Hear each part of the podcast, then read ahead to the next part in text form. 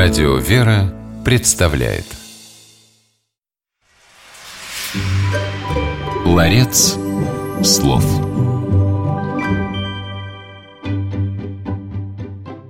Из Библии можно почерпнуть не только важные религиозные истины, но и интересные исторические сведения. Например, в Евангелии от Луки и в книге «Деяний» можно прочесть об административном устройстве Палестины времен Христа. В частности, мы узнаем, что Святой Землей управляли некие четверовластники.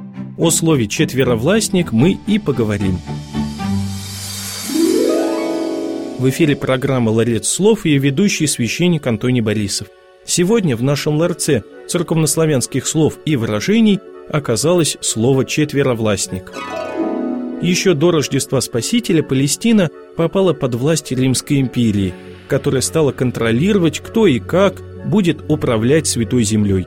Сперва править было дозволено Ироду Великому, гонителю Христа. После смерти Ирода власть над Палестиной была разделена между его сыновьями Архилаем, Иродом Антипой и Филиппом.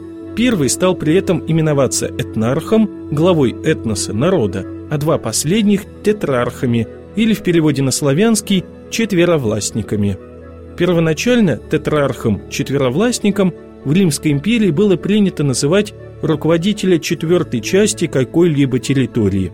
Но впоследствии титул четверовластника стал означать не границы власти правителя, а по сути ничтожность его полномочий, то, что он обладает даже не половиной, а четвертой частью власти –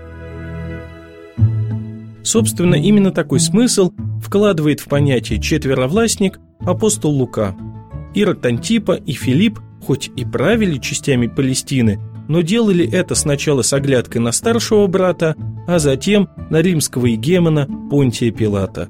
Итак, запомним, что церковнославянское слово «четверовластник» является прямым переводом греческого понятия «тетрарх» и служит для обозначения правителя небольшой области – в Новом Завете четверовластниками именовались сыновья Ирода – Ирод Антипа и Филипп. Ларец слов.